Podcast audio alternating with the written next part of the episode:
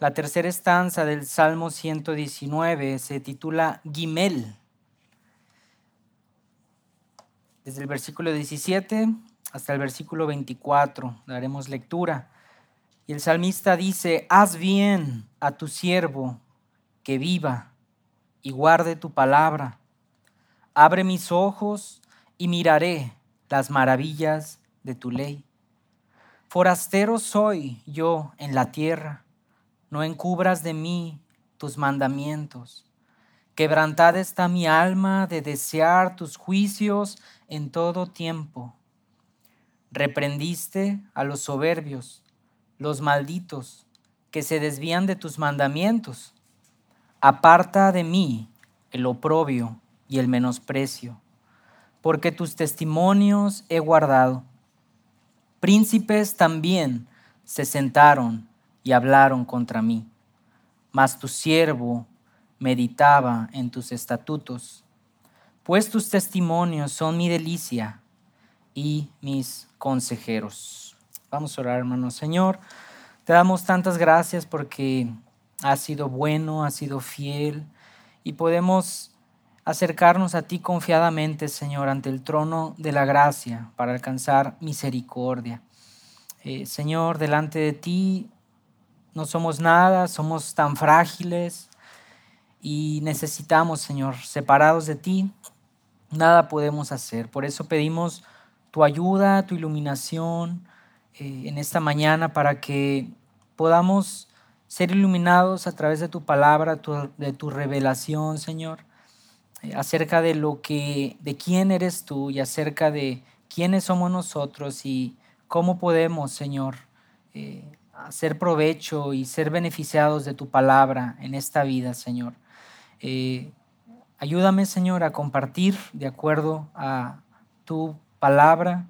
Eh, pon las palabras en mi boca, Señor, y que juntos podamos ser animados eh, y bendecidos unos a otros, Señor, al escuchar de tu palabra. Esto lo pedimos en Cristo Jesús. Amén. Amén.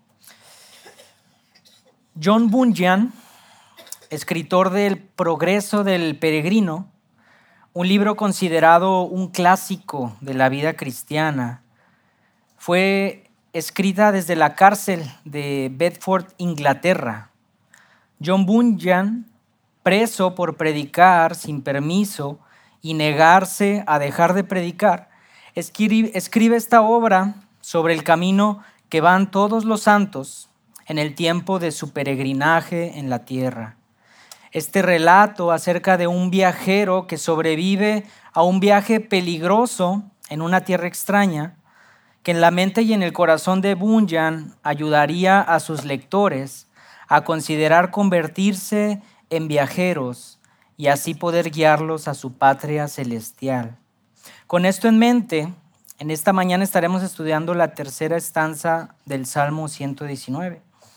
En este pequeño fragmento de ocho versos encontraremos cómo el salmista anhela la palabra de Dios, viviendo en la tierra como un peregrino, como un forastero. Él se referirá a la palabra de Dios en estos ocho versos como la ley, como sus mandamientos, como sus juicios, como sus testimonios y como sus estatutos.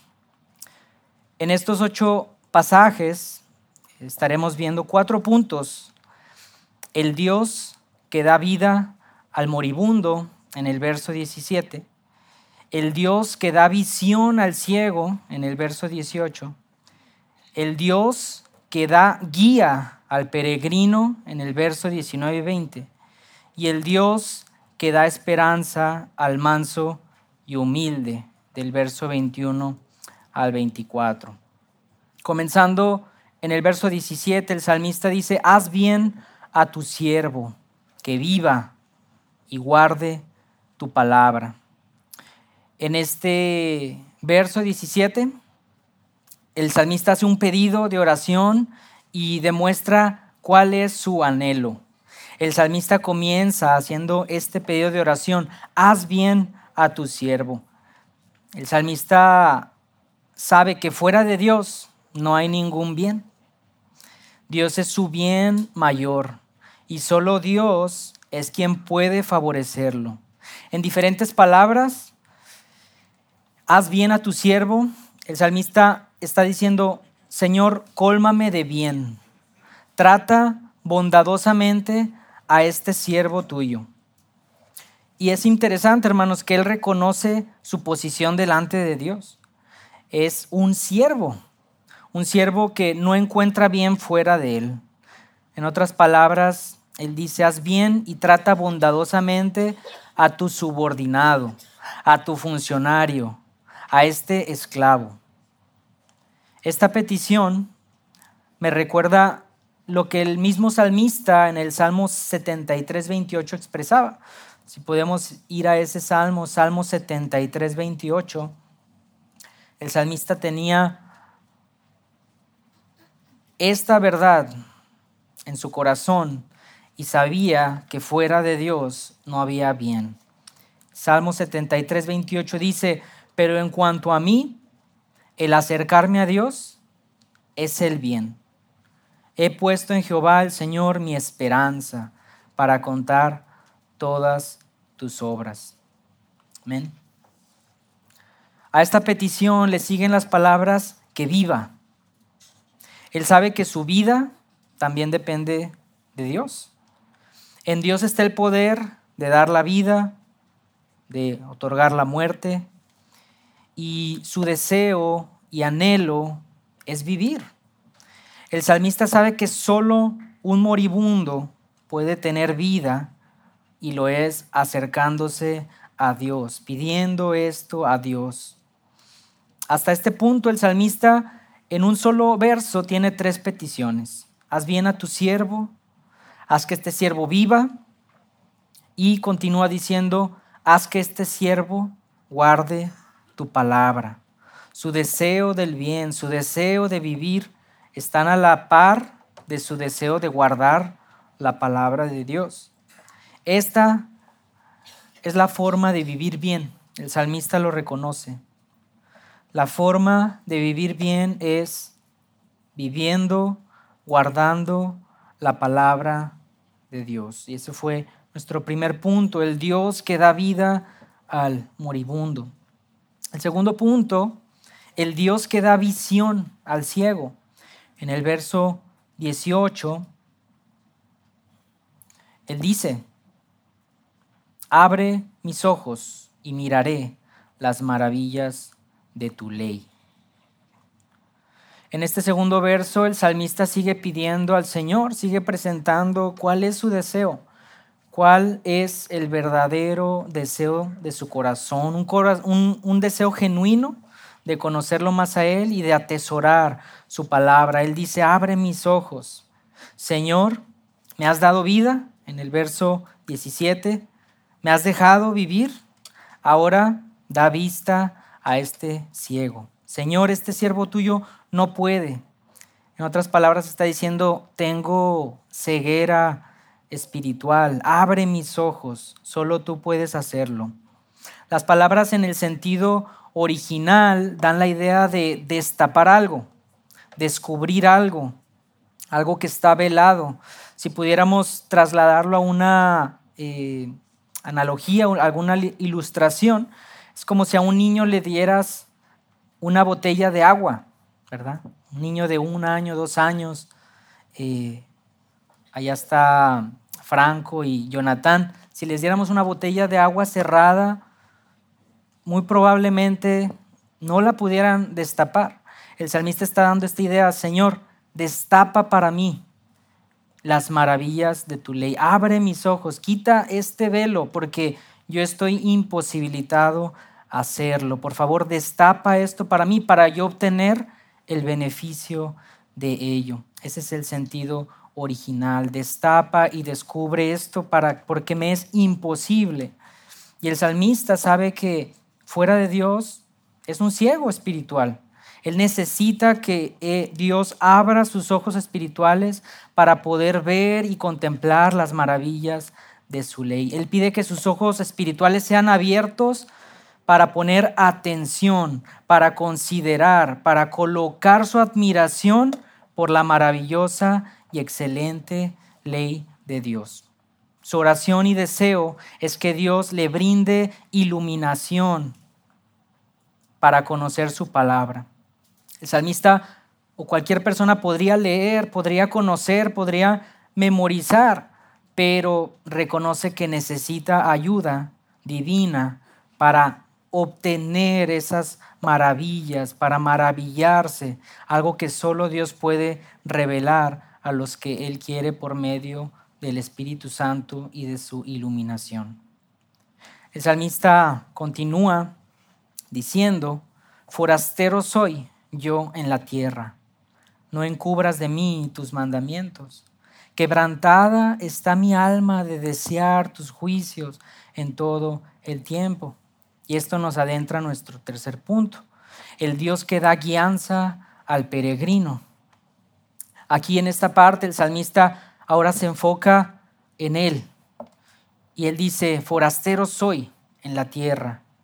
El salmista reconoce que esta tierra y este mundo no es su hogar. Él es un peregrino, él es un extranjero y su sentido de pertenencia y permanencia no está aquí. En otras palabras, su nacionalidad y su ciudadanía no son terrenales, sino que pertenecen a un lugar celestial. No encubras de mí tus mandamientos, continúa diciendo.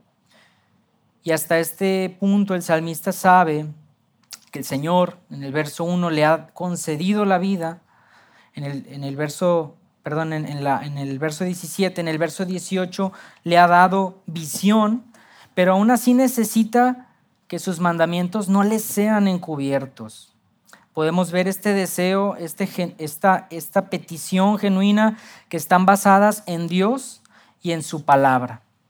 Él sabe que como extranjero y peregrino necesita de una guía, necesita de una brújula, una dirección, un mapa para caminar y peregrinar en esta tierra. Y eso para él es la ley de Dios. Nosotros actualmente estamos muy acostumbrados a usar nuestros teléfonos para dirigirnos a una dirección, a, la dirección de un familiar, un amigo, trabajo, vemos qué ruta es la más adecuada, ¿verdad? Dependiendo la, hora, el tráfico. Y estamos muy acostumbrados a seguir direcciones. Eh, recuerdo bien cuando era más chico que viajábamos y mi papá compraba estos mapas rojos, ¿verdad? Que se encontraban y describían estas, estas carreteras, eh, los pasos, eh, estas guías, guía roja, no sé si recuerdo que se llamaba. Y después salieron los, los GPS y ahí eh, la novedad, ¿verdad? De los GPS, de dirigirnos. Ahora, pues los teléfonos celulares. Pero Siempre también se necesitan indicaciones eh, importantes, ¿no? Preguntamos en la calle si estamos perdidos, dónde está este lugar. Pero para el salmista, eh, lo que él realmente necesita para transitar en esta tierra como eh, forastero y peregrino es la ley de Dios. Déjame decirte que lo que más necesitamos en esta vida como extranjeros y peregrinos es la ley de Dios para que guíe nuestras vidas y nuestros pasos hasta llegar a nuestro hogar. Somos extranjeros y somos peregrinos. Y el apóstol Pedro, en su primera carta, capítulo 2, versículo 11, primera de Pedro 2.11, nos señala esta misma idea. Pedro le dice, amados, yo ruego como extranjeros y peregrinos, que os abstengáis de los deseos carnales que batallan contra el alma. Pedro ruega a sus hermanos que consideren que son extranjeros y que son peregrinos. Pedro tuvo que llegar a un ruego, puesto que tendemos a olvidarnos, nos tendremos, tendemos a acomodarnos también, tendemos a pensar mucho en nuestra vida terrenal y poco en nuestra vida futura, donde realmente nos espera una gloria futura. El salmista está diciendo, yo soy un peregrino, un extranjero, soy un foráneo en esta tierra, necesito tu ley, tus dichos, tus mandamientos, para transitar por este camino corto y transitorio. Meditar en estas palabras también me hace recordar el Salmo 143.10, el cual dice, enséñame a hacer tu voluntad, porque tú eres mi Dios. Y el salmista pide, tu buen espíritu me guíe a tierra de rectitud.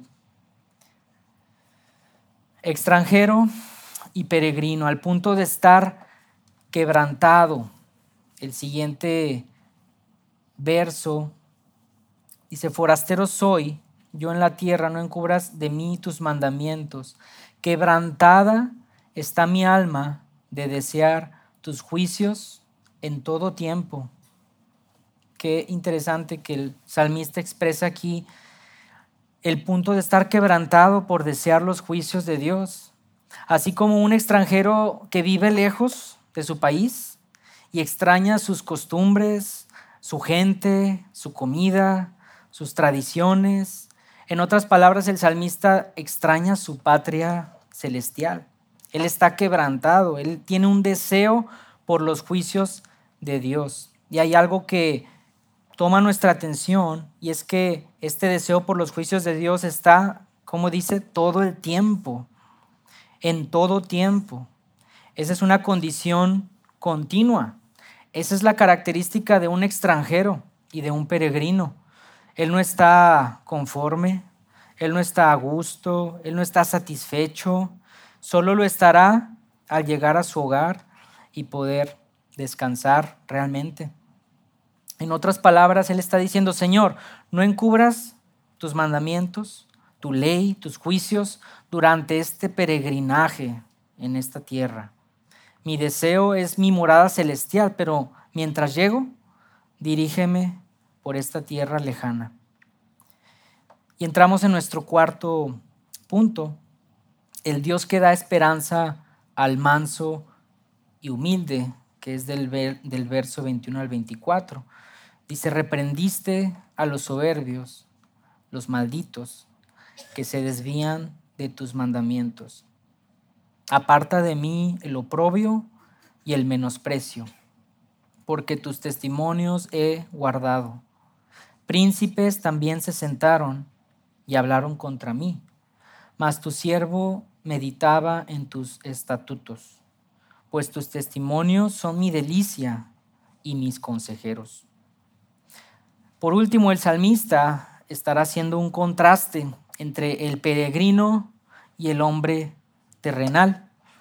Por último, en este último fragmento de esta estanza, él está haciendo esa comparación.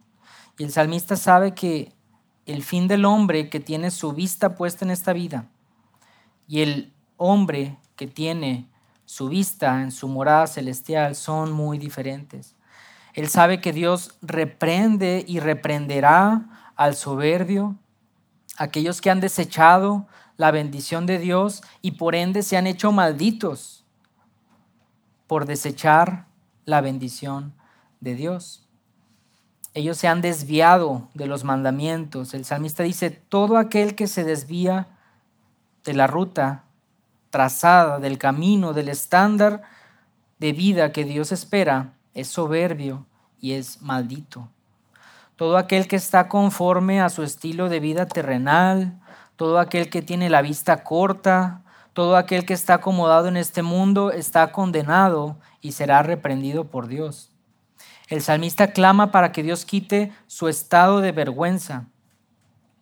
Él dice, Aparta de mí el oprobio, el menosprecio.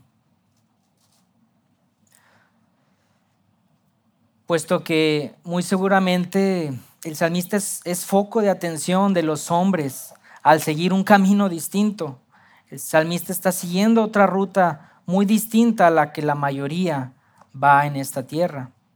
Y el salmista, por ende, es menospreciado, es hecho menos, es un peregrino, es un extraño, es un forastero.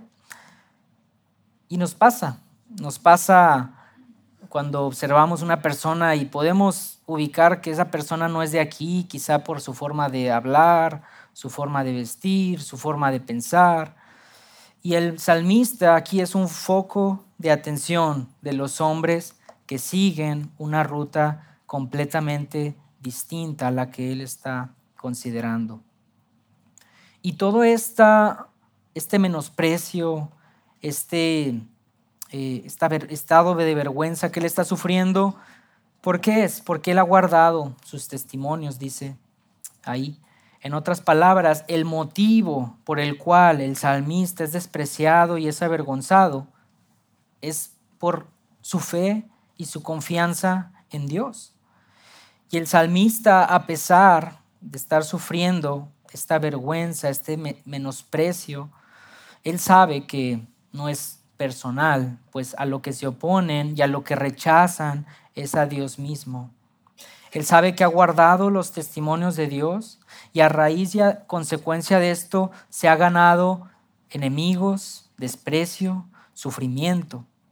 Y él continúa diciendo, los príncipes también, los gobernantes, los ricos de este mundo, los que tienen su tesoro de este lado de la eternidad, también están contra mí.